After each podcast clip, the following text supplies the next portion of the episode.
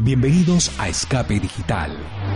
Tu escape al mundo de la tecnología. Tecnología, tecnología, noticias, tutoriales, review de aplicaciones y mucho más. Aprende con nosotros a sacar el mayor provecho a tus dispositivos tecnológicos. Escape Digital. Hola, bienvenido al podcast de Escape Digital. Te habla Geo. Hoy estoy en compañía de Fabián Valencia y de Joan. Joan, ¿cómo estás? Hola, muy bien. Eh, muchas gracias por haberme invitado y, a ver qué sale de aquí. Fabián, ¿cómo estás? Hola a todos, me encuentro muy bien y gracias a Soan por estar con nosotros este fin de semana. Y es que no es para menos porque se trata de un excelente tema, el cual es las consolas de video antiguas o las consolas retro. Joan, ¿cuál fue tu primera consola? Bueno, mi primera consola fue una Game Boy Advance SP, esta que se podía plegar, y me la regalaron por mi comunión a los 7 años, 8 años o algo así. Y la considero buena consola, de hecho no sigo teniendo, aunque no la uso, pero sigo teniendo aquí. ¿Todavía funciona? Bueno, o sea, funciona, funciona. Hay algunos botones que se quedan trabados, pero por eso es por el desgaste del uso y todo eso. Fabián, ¿cuál fue tu primera consola? Mi primera consola fue Super Nintendo. No me acuerdo qué edad tenía, pero me la dieron por las navidades. Posteriormente eh, jugué con la NES, pero la NES no me pertenecía. Bueno, mi primera consola fue, yo soy como el más viejito de aquí, fue un Atari 2600 que me compraron. Ya existía Nintendo, solo que era más barato el Atari, estaba como en remate, estaba de salida el Atari, pero me compraron eso porque pensaron que era lo mismo. la disfruté bastante y después sí obtuve Nintendo. Joan, cuéntanos un poquito de qué juegos tenías en esa primera consola. Uh, pues en mi primera consola yo sobre todo del que jugué al, a los Super Mario, sobre todo, a, todos los que había. También algún Zelda o algún Pokémon, pero sobre todo al Super Mario. O sea, era lo que más me gustaba, me pasaba a todos. Fabián, ¿qué juegos este, disfrutaste o, cuál más te gustaba? ¿Qué juego te gustaba más en, esa primera consola? El juego que más disfruté fue Super Mario World, un juego que era súper extenso. En ese momento los juegos no se podían salvar como ahorita que podemos guardar las partidas. Entonces, eh, en su momento no lo terminé, lo terminé cuando lo pude jugar a través de un emulador en el ordenador y descubrí que tenía un mundo estrella y muchas cosas más. Sí, y era así. En esa época tú tenías que jugar continuo hasta que pasaras el juego o hasta que te dieran permiso tus padres para poder jugar. No había forma de salvar el juego y yo considero que los, los gamers de aquella época eran como, como que mejores porque era todo lineal pero tenías que pasarlo todo de una vez. Joan. Sí, la verdad que eso era un poco extraño. De hecho, yo cuando tuve la Play 2, pues me encantó por eso. Podías grabar las, las partidas. Cosa que, por ejemplo, en la Game Boy o las, o las anteriores a esas, la NES, la SNES, todas esas, pues no podías grabarlo. También, eso también obligaba a que si te lo querías pasar, tenías que ser el mejor de los mejores jugando, lo que te implicaba un, mucho más trabajo. Sí, era, era difícil y eh, habían juegos que realmente, bueno, creo que muchos dejamos juegos a, la, mitad, que no terminamos. En Super Nintendo estaba el Contra, el Contra 3 creo que era, y no, por, yo lo terminé así como dijo Fabián, lo terminé ya con un emulador en la, en, en la computadora porque no, se me hacía imposible pasarlo en, se me acababan las vidas y, nunca lo, llegué a terminar. Ese Super Nintendo creo que, que fue el fue el, indicio o el inicio de los nuevos controles con, con, tantos botones porque veníamos de un, de un Nintendo clásico y este le agregaron dos botones arriba. Fabián, cuéntanos un poquito más de ese control de Super Nintendo. El control de Super Nintendo fue el primero en incluir los controles que fue el L y el R. Y agregaban una mayor utilidad en, los videojuegos. En juegos de, autos podíamos lanzar eh, diferentes como Mario Kart, podíamos lanzar diferentes objetos. Uno de los juegos que más me gustaban en Super Nintendo era Killer Instinct. Eh, los gráficos eran como muy futuristas a, lo que era la época. Eran un poco superiores a lo que era Mortal Kombat, que era uno de los competidores en ese momento de, de Killer Instinct. Sí, a mí el juego que me impresionó cuando lo vi por primera vez en Super Nintendo fue Mortal Kombat 3. Y era como una película y para la época era algo muy, muy asombroso. Y de verdad que Super Nintendo fue excelente consola. No sé cuánto tiempo duró, pero sí, eh, si, si vuelven las consolas algún día, las consolas retro, la compraría. Joan, después de Super Nintendo nos encontramos con un Nintendo extraño y revolucionario, innovador para su época, y fue el Nintendo 64 Cuéntanos un poquito más qué, te pareció Nintendo 64, háblanos de, ese extraño control y sobre todo de ese Mario que es el juego estrella de Nintendo, de ese Mario 64. Sí, bueno, pues sí que fue una consola que revolucionó bastante. Fue un poco así las que...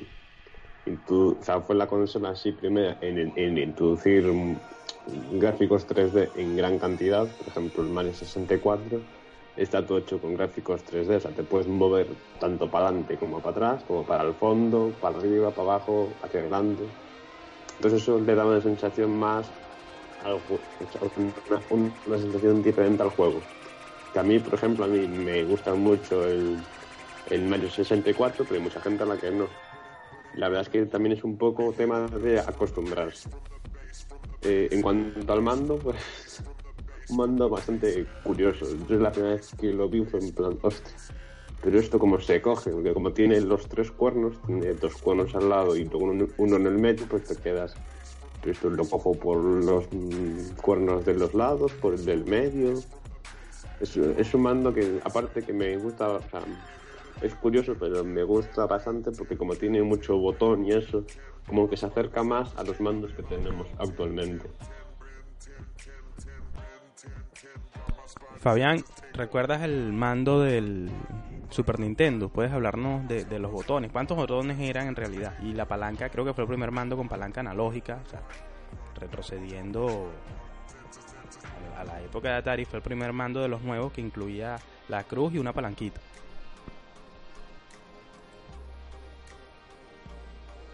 En cuanto a la cantidad de botones, no, no lo recuerdo. Eh, lo que voy a destacar con el Nintendo 64 es que fue la primera consola que incluyó cuatro controles. Y me pareció que fue revolucionaria porque fue la primera consola que introdujo como el medio de jugar de multijugador. De que algunos juegos como GoldenEye incluían poder estar con cuatro personas al mismo tiempo eh, en, su momento en el mismo televisor, no como ahora que podemos jugar en línea y cada uno está en su casa. Creo que eso fue la revolución del 64, además de las gráficas en 3D de algunos juegos. En cuanto a Mario 64, para mí fue algo difícil, no me acostumbré a las gráficas, lo he podido jugar en la DSi que tiene una versión de Mario 64 y hoy no me acostumbro Sí, es que era un Mario difícil y se entraba totalmente diferente, eh, se entraba a los mundos eh, saltando una pintura. Y Joan, e, ese Mario cómo termina? O sea, hay un los castillos, cuántos castillos tiene, cómo llegabas al final. Si, o sea, podías saltar de una pintura a pintura o se o es que se desbloqueaban a medida que ibas pasándolo. Sí, bueno, pues ahí la dinámica era un poco diferente a Mario tradicionales, en plan tú, el Mario normal y corriente, vas avanzando en, una línea recta, pero aquí no. Aquí cuando tú entras en, tu partida, entras como una especie de... es como un jardincito con un castillo en el medio. Entonces, en ese castillo hay cuadros. Y tú cuando entras en un cuadro, entras en, un nivel, fase, como quieras llamarlo. Entonces, eh, a, medida que vas avanzando, vas, en, vas consiguiendo llaves y con esas llaves puedes abrir más puertas en el castillo. En la parte final hay como un torreón, o sea, y cuando consigues esa llave, subes arriba y tienes un cuadro con, con Bowser. Entonces entras y es como un mundo normal y corriente en 3D contiene que, tienes obstáculos en 3D y todo eso. Y después al final del nivel tienes a Bowser y tienes que, ahora mismo no me acuerdo cómo le ganabas, pero no me acuerdo si era agarrándole por la cola y tirándolo a la lava o algo, o algo así. La verdad es que es un juego que en, es- ese sentido innovó bastante por el tema de que tenías jugabilidad en tres dimensiones, o sea, podías moverte tanto para adelante, para atrás, para los lados, para... A mí me gustó bastante ese juego. Bueno, yo no lo jugué en, en la 64, sino que lo sino que lo jugué en la remasterización que hicieron para Nintendo DS. Y también lo tengo jugado con emuladores, pero directamente en 64 nunca lo he jugado. Es que Nintendo 64 también, o sea, fue como que el pionero del mu- multiplayer o de esa onda de tener varios jugadores al mismo tiempo con cuatro controles y fue también la primera consola en que diferenció los controles por colores. Esa moda de que ahora podemos elegir un control de, un color diferente viene de allí. Si no me equivoco, fue la primera de todas esas. Luego del 64, ¿qué vino, Joan?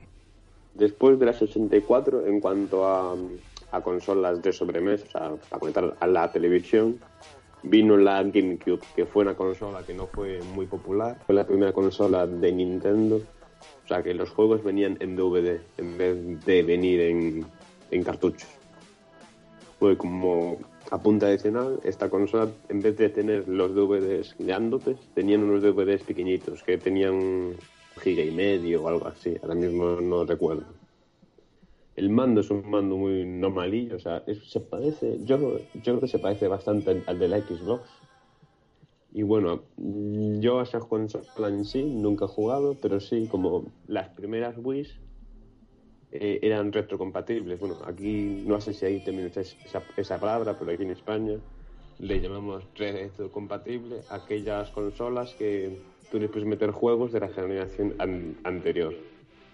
Entonces, bueno, por ejemplo, yo en la Nintendo Wii podía meter juegos de la... Aunque son un poco raros, porque como es un disco pequeñito y, lo traga, pero, pero sí que funciona, bueno, en la mía. Ahora que la gente compruebe eso antes. Entonces yo metía el disquito ese pequeñito, lo metía en la ranura de la, de la Nintendo Wii y, y podía jugar. Y además arriba también en la, en la Wii hay puertos para conectar los mandos de la GameCube. Entonces, bueno, eh, algún juego sí que jugué de, Game- de GameCube gracias, gracias a la retrocompatibilidad de la Wii. Fabián, cuéntanos sobre ese GameCube. Sobre la GameCube, eh, no tuve la oportunidad de jugarla, aunque sí y conocí uno de los juegos que actualmente son uno de mis favoritos en, en las consolas portátiles, que es Luigi Mansion. Eh, los juegos de la GameCube no se destacaron mucho. Y entre ellos, el que más se destacó fue Pikmin. Creo que, no sé si lo han escuchado. Y Luigi Mansion fue los más populares de, de esa consola. Después de ese GameCube vino vino Wii, tengo entendido, Joan. Pero ¿cuántos Wii existen y cuál fue el primero? Bueno, pues si no me equivoco, la primera Wii fue la blanca y después vino la, la negra. Bueno, y esas consolas eran, tenían la retrocompatibilidad esta de la Nintendo, o sea, con la GameCube. Y después también sacaron varias más. Y, por ejemplo, yo la que tengo es una edición especial que sacaron, edición, no sé si 20 aniversario de Mario o 30 aniversario, al- algo así que es roja y tiene un mando rojo. Y bueno, y ya es compatible con la GameCube, como ya mencioné, y bueno, es la que tengo. Y después, aparte de esta, después sacaron creo que otra edición especial en verde. Y después ya lanzaron una que le llamaron Wii Mini, si no me equivoco, que es que la lanzaron por fechas similares a la Wii U y que es una Wii, es un poquito más, más pequeña. Y lo bueno para diferenciarla si alguien quiere diferenciarla es que esta el, tiene como una tapa abatible si no me equivoco. ¿Cuál fue el juego insignia de primeras Wii? el New Super Mario Bros El, el boom del Wii era el Mario Kart con, con el mando con volante. sí es verdad sí ese juego estaba en mis favoritos es verdad aparte de jugar con el mando, te da una sensación de más. Y si eres un niño pequeño, pues, pues te divertía mucho ese juego. De los mejores, sin duda. Aparte que mostraba el potencial que tenía la Wii, que era el Wii Motion.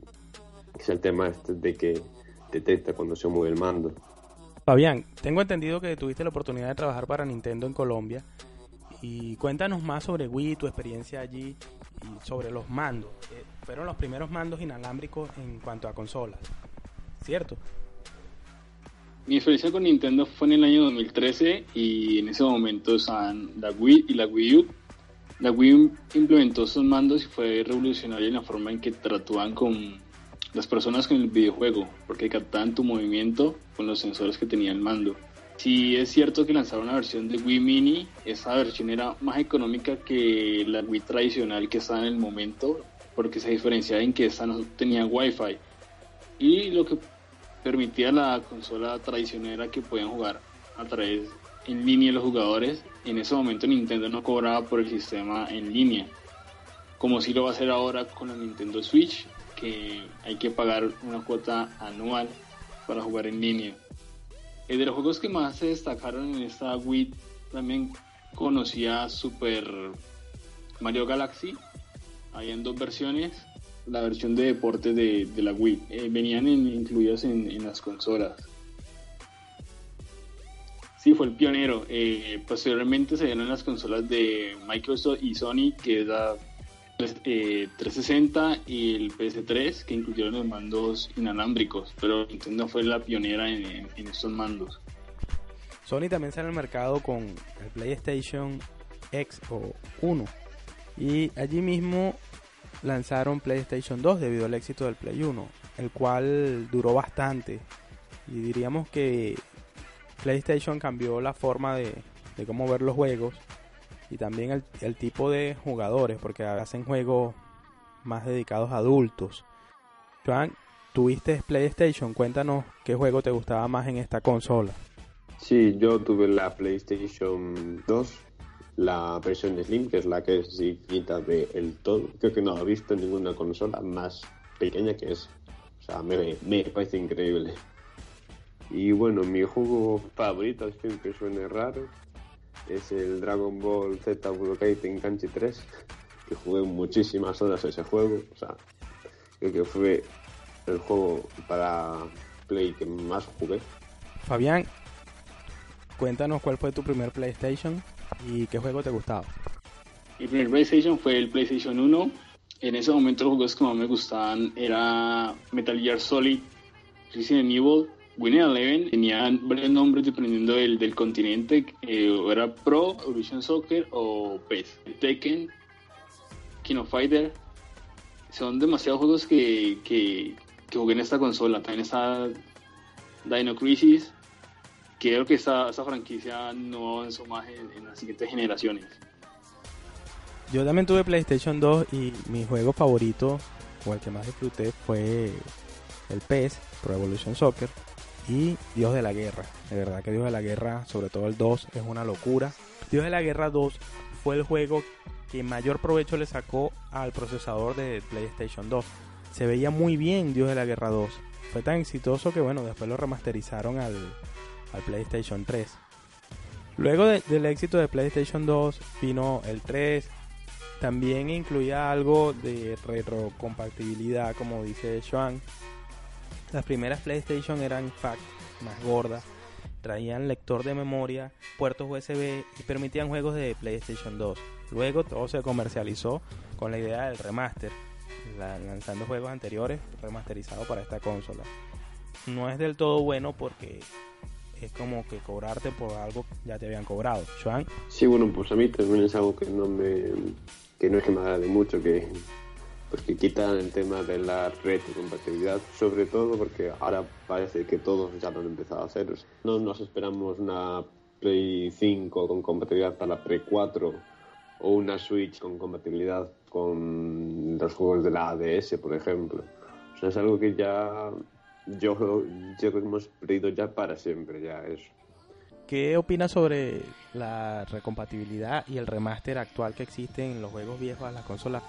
era mucho más fácil de que cambiaran de una generación anterior a, la nueva. porque si tenían estos juegos, pues podían seguir jugando en ellos. Y ahora como es más negocio remasterizar el juego y cobrarte por, por algo que ya hayan hecho y simplemente se están adaptando a la nueva generación, simplemente es un negocio para las compañías. Me parece que deberían de, seguir implementando que las consolas nuevas puedan utilizar las de la generación anterior un caso curioso es que ahorita las dos compañías, lo que es Sony y Microsoft, están preparando unas versiones más avanzadas de las consolas que están en este momento. Sony ya lanzó la PlayStation Pro. La única diferencia es que los juegos van a tener 4, eh, van a estar en resolución de 4K y van a tener HDR. De la de Microsoft, que es el piloto Scorpio, no conocemos muchos detalles, pero debe ser muy similar a lo que es la consola de Sony. Para el mercado actual, no creo que muchas personas tengan un televisor 4K para disfrutar de la calidad de estos juegos. Pienso que las consolas actuales podrían incluir el 4K sin necesidad de sacar una versión Pro y simplemente lo que están haciendo los desarrolladores es, sacar un parche para sus videojuegos, no están sacando un videojuego nuevo para la PlayStation Pro. Entonces creo que deberían de sacar a, a los videojuegos antiguos un parche para poderlos adaptar a la nueva generación en vez de hacer un remasterizado y cobrarlo. Bueno, es que Sony ya viene implementando de reinventarse la consola o el modelo de la consola desde PlayStation 2, porque ahí está, como dijo Joan, PlayStation 2 Slim, que es como que de verdad es la consola más delgada que he visto, casi que, que el tamaño de una libreta. Antes de esa había un PlayStation 2 más gordo. En PlayStation 3 pasó lo mismo, está el Fat, el Slim y el Super Slim. Ahora están aplicando lo mismo en PlayStation 4. Salió la versión anterior y ahora están sacando este PlayStation Pro. Pero como tú dices, yo no lo veo tan justificable porque son consolas actuales de que van a leer los mismos juegos y también el tema del 4K no ha explotado de un todo la esa resolución en 4K. Joan, ¿tuviste la oportunidad de jugar PlayStation 3 o, o Xbox 360? Eh, no, PlayStation 3 no, pero Xbox 360 sí. Aunque muy poco. Bueno, de hecho, la compré el año pasado de segunda mano. Me había costado como 50 euros o algo así con, con los mandos. O sea, me la compré así. Encontré así una baratita y me la compré. En Xbox 360 pues lo jugué con Halo, no recuerdo cuál de, de todos los que existen y jugué Just Dance. PlayStation 3 lo que el juego que más destaqué fue Black Ops 2, fue la franquicia favorita mía y creo que es el mejor juego que existe de, esa franquicia, que lo jugué en, en PS3. Mm, no sé en Europa cómo lo veas Joan, pero pagar una renta anual por jugar en línea lo veo algo exagerado porque o sea, el internet no tampoco te lo regalan, lo debes pagar como servicio. Y aparte debes pagar por jugar en línea. A mí tampoco me parezca nada bien eso, sobre todo que Django, bueno, en parte sí que está justificado, porque en plan, una cosa es que te vendan la consola que tengan que ofrecer, bueno, pues acceso a los servidores y todo eso, aunque también, por ejemplo, Nintendo lo lleva haciendo gratis desde que empezó con esto del online, pero si es una pequeña cantidad, pues bueno, pues no importa, pero si es una, ya una cantidad ya así, pues ya como que molesta un poco. Y sobre todo me molesta el tema de los DLCs. Esto de que te vendan un juego como hecho a medias y después lo terminen de hacer y te cobran otra vez. Estoy de acuerdo con que venden un pase en línea, eh, sobre todo cuando incluyen contenido nuevo. No justifico cuando sacan un juego como a medias y, te venden un parche en vez de actualizarlo gratuitamente. He visto que algunos videojuegos como No Man's Sky, cuando sacaron el primer tráiler del gameplay, te mostraron un juego impresionante y cuando lanzaron el juego eh, no estaba completo. Las actualizaciones no, no llegaron de forma inmediata ni, ni alguna ni gratuita. Entonces, si compraste un juego, lo quieres completo y que sea buena calidad, no como No Man's Sky que, que salió a medias y fue un desastre total. Soy fanático del FIFA y lo compro todos los años. Pero de verdad que, o sea, ya llega el momento que viene siendo lo, mismo. Sin embargo, FIFA 17 tiene mención especial con The Journey, la travesía, donde, o el trayecto, donde eres un jugador ligas inferiores y llegas a la Premier y es una historia bien bonita porque tiene otras cosas que no es nada más el partido de fútbol, tiene historia, tiene drama y de verdad que entrenamientos. Lo, hicieron muy bien en FIFA 17, pero en cuanto a los juegos de fútbol deberían ofrecer, aunque nunca lo van a hacer, los parches para que tú puedas terminar de, actualizar tu, FIFA viejo. ¿Qué opinas, Joan? Hay pocos cambios de juego a juego, no, es algo que no me gusta mucho. Eh, mi opinión es que no deberían salir cada año, no deberían de correr cada año, pero los videojuegos deberían de sacar un parche para actualizarlos, básicamente porque las gráficas no cambian de un año a otro, siguen utilizando casi el mismo motor gráfico y lo único que actualizan son los jugadores que transfieren de un club a otro y básicamente lo podrían solucionar con un parche. Yo opto mucho por los juegos usados, pero en buen estado, obviamente, entonces físico va bajando de precio a medida que ya el juego es viejo, pues puedes conseguirlo en 20, 30 dólares, mientras que el juego en la tienda online sigue costando los mismos 60 dólares, así ya tengo un año que salió. Y eso de verdad que, que no me parece, pues deberían a medida que vaya pasando el tiempo también bajarle el precio. No se tiene en cuenta que el producto en realidad se va depreciando poco a poco. Aunque yo que que no lo baje el lanzamiento de la siguiente versión del juego, pues me parece bien.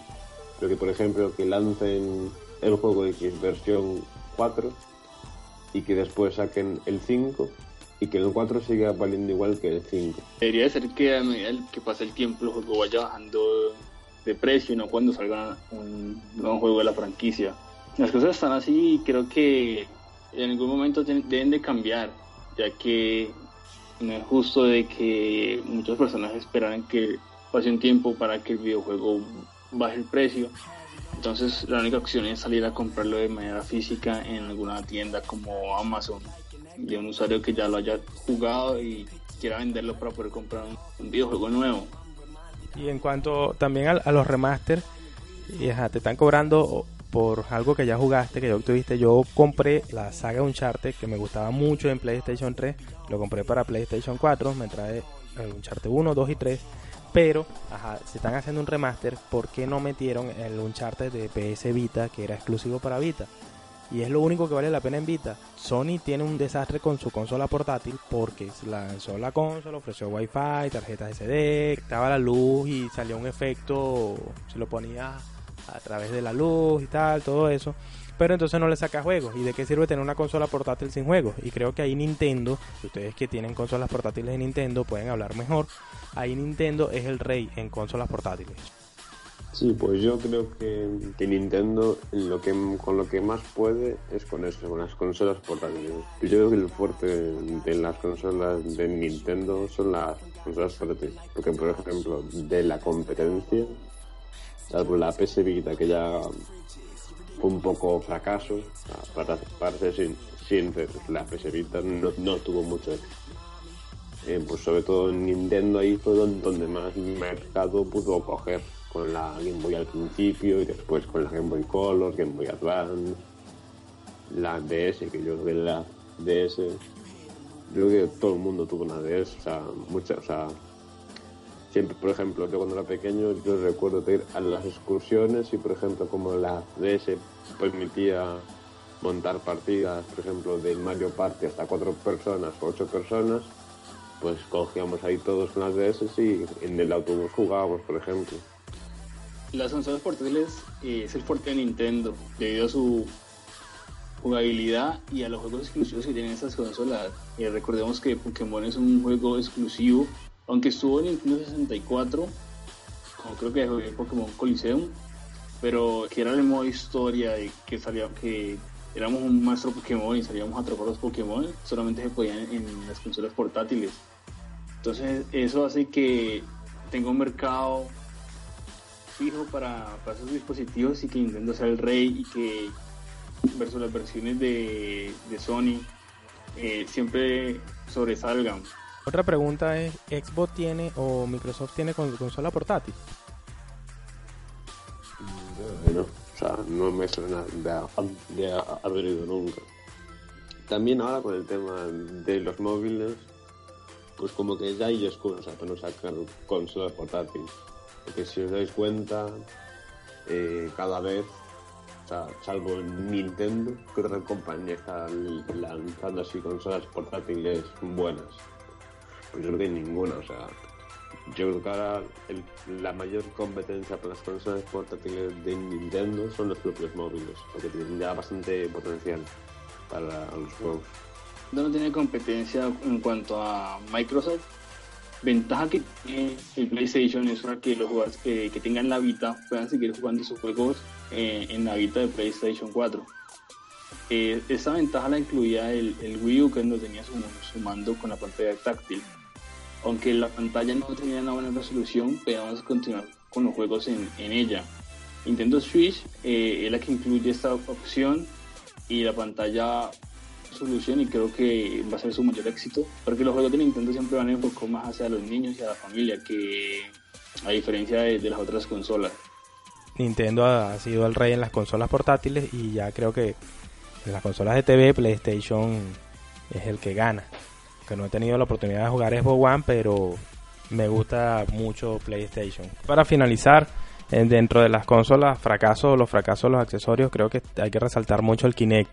Se vendió como una muy buena idea en Microsoft, pero no fue explotado, no, sé qué, sucedió.